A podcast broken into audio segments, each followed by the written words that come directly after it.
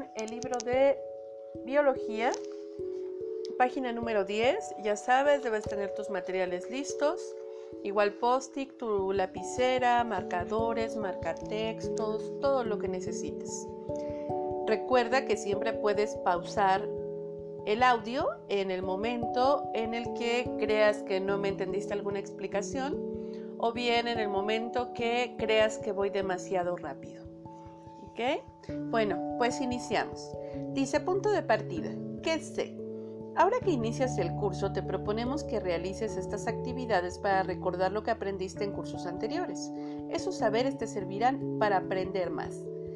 Punto número uno. Observa las imágenes. Y del lado derecho tenemos eh, tres imágenes, cuando menos de este bloque.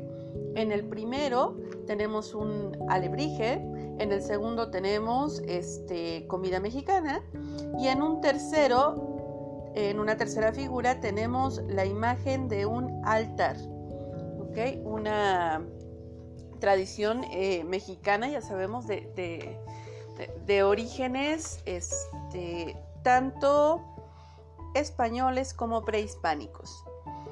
Después de que observamos bien a detenimiento estas imágenes, tenemos el punto número 2.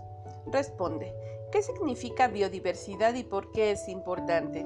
¿A qué te suena biodiversidad? Cuando yo ubico una palabra, cuando yo necesito describir qué es lo que se intenta entender con ella, lo primero que tengo que hacer es tratar de dividirla. Aquí, por ejemplo, puedo dividirla en dos, en bio y en diversidad.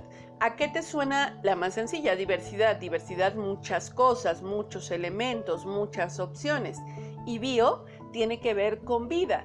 Entonces, si estamos hablando de eh, un gran abanico, una amplitud eh, sobre la vida, ¿qué crees que significa biodiversidad? ¿Y por qué crees que es importante? ¿Por qué crees que es importante que haya diferentes tipos de vida en, para el ser humano? Después, inciso B, recuerda, puedes ir pausando, dice qué relación guardan las imágenes de la derecha con la, con la biodiversidad. ¿Qué tiene que ver la vida y muchísimas eh, formas de vida? Desde si pensamos el una lombriz, un gusanito, este, una araña, un oso polar, este, un ser humano, un, un pez, una tarántula. ¿Qué relación guarda la biodiversidad con las imágenes de la derecha? ¿Qué tienen que ver la una con la otra? Ok, puedes ir contestando. Inciso C. ¿Qué acciones llevas a cabo para cuidar el ecosistema en tu localidad? Indícalas. Obviamente, todos los seres humanos estamos rodeados de un ecosistema, es decir, como la parte que nos sustenta, la parte que nos, nos, ayuda a vivir. Por ejemplo, aquí tenemos eh, un ecosistema en el cual el, el ser humano, en el cual las personas de la comunidad, tenemos, por ejemplo, un cerro, estamos en la Sierra de Guadalupe. Ajá. Y aunque este cerro se ve todo triste, de repente hay mucha contaminación y por ejemplo, eh, anteriormente se dice que había ciertas, eh, ciertos riachuelos. El día de hoy ya no lo encontramos. Perdón por mi teléfono que anda aquí molestando. Pero eh, Anteriormente teníamos riachuelos, incluso quienes han visitado la parte alta de Caracoles, este, dicen que pues, hay una meseta y puedes ir a jugar y puedes ir a, realizar, o bueno, podías ir porque el día de hoy tristemente es peligroso. Bueno, al final tenemos una colonia la cual la mayor parte de ella está pavimentada, tal vez con mejor calidad o peor calidad, pero está pavimentada. Pero ¿cómo cuidas este espacio donde vives? ¿Cuáles son las acciones que tú tomas? Mencióname tres acciones. Puedes pausar, recuerda.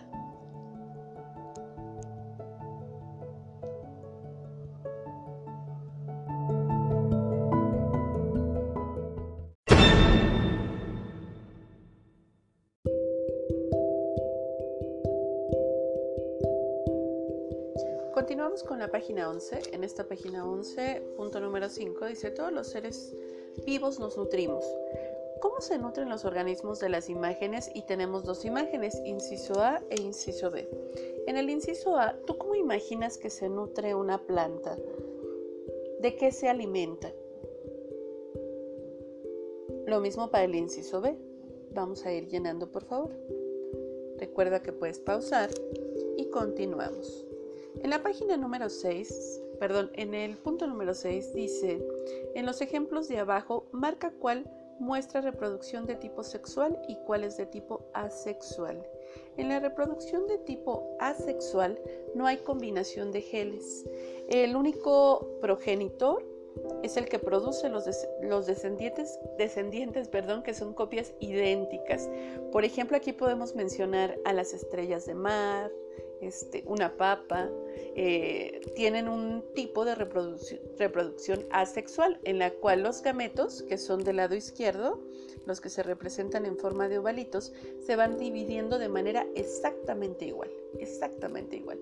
En, el en cambio, la reproducción de tipo sexual sí requiere de dos elementos, una combinación de genes, como lo vemos en, el, en la parte derecha con los hombres y las mujeres y con ciertos eh, grupos de animales.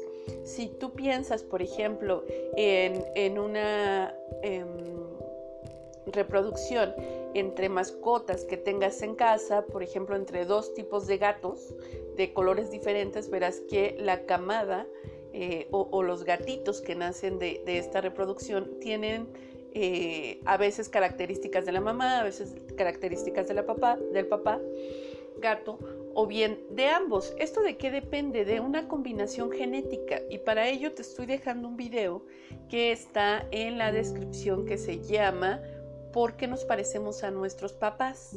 La lo vas a ver y una vez que lo observes necesito que en cinco post-it me vayas anotando por favor lo que te llame más la atención de ese videito, ¿ok? ¿Dónde lo vas a pegar? Lo vas a pegar entre la página 10 y la página 11 en donde estén las imágenes, es decir, para que yo pueda revisar las respuestas que estás anotando y las imágenes pues al fin no me interesa, sé cuáles son, ¿ok? Puedes pausar el audio para continuar. Ok vamos al punto número 7. En la cadena alimentaria circula con rojo los depredadores y con azul las presas. Recuerda que depredadores son aquellos que consumen, comen, matan al otro animal o a otro animal para poder vivir. Aquí, ojo, se pueden confundir porque algunos son tanto depredador como presa, ¿eh? Mucha atención. Aquí pone un ejemplo en la, pregunta número 8 donde dice responde, ¿qué pasaría si desaparecieran todas las serpientes de la cadena? ¿Tú qué crees que pasaría? Y después el inciso B dice porque las plantas necesitan sol. Y revisa bien, para contestar esto, revisa bien la imagen, analiza bien la imagen que tenemos a la izquierda, por favor.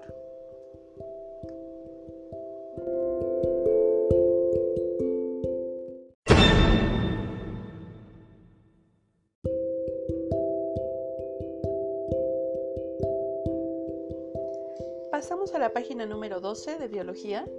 Dice el punto número 9. Menciona algunas características de la dieta correcta. ¿Cómo nos deberíamos de nutrir los seres humanos para poder tener una mejor salud?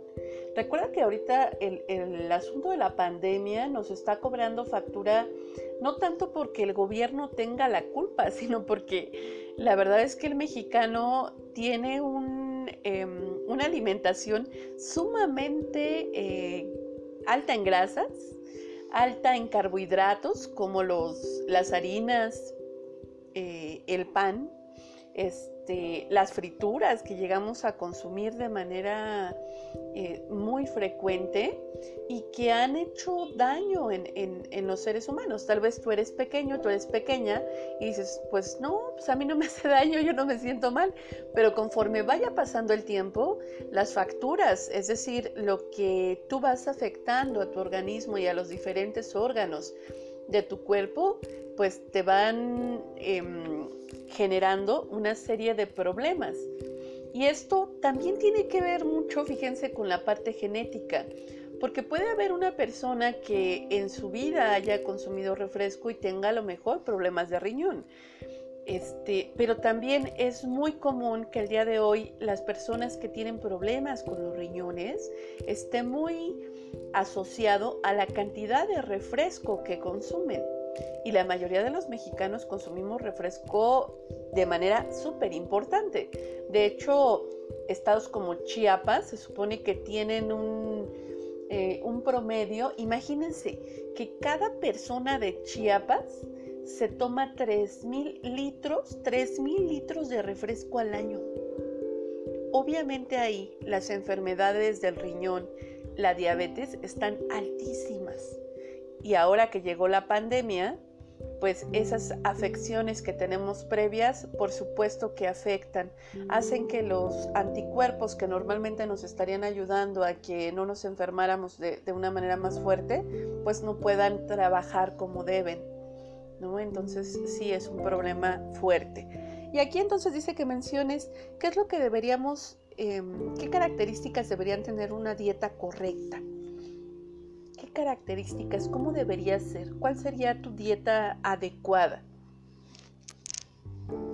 Después en el punto número 10 dice, observa las siguientes imágenes y marca con una X lo que está formado por células.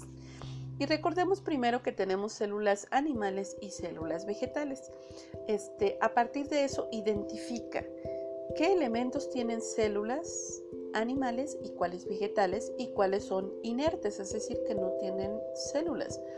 Por ejemplo, si yo pienso en una roca, la roca no va a tener células. Está formada de átomos, sí, que son elementos constitutivos de la materia muy básicos, pero eso no es una célula.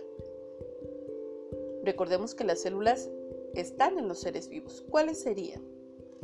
En este caso, señálenlo, lo que ustedes piensen y por qué piensen que tienen células. Recuerden que no importa si nos equivocamos, ¿ok?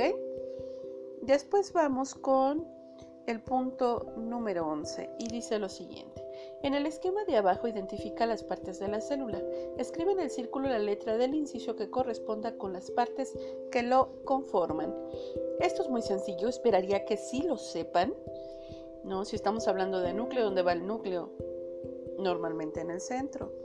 ¿Qué es el citoplasma y qué es la membrana celular? Entendiendo que el citoplasma es la parte de la célula que va a rodear al núcleo.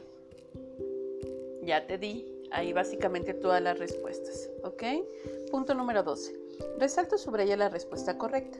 Las características biológicas como el color de la piel o la forma de la nariz se heredan de los progenitores a su ascendencia por medio de...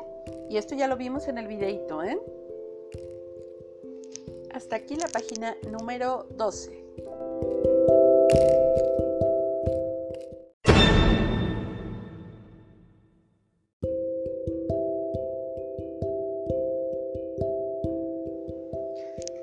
13, Biología.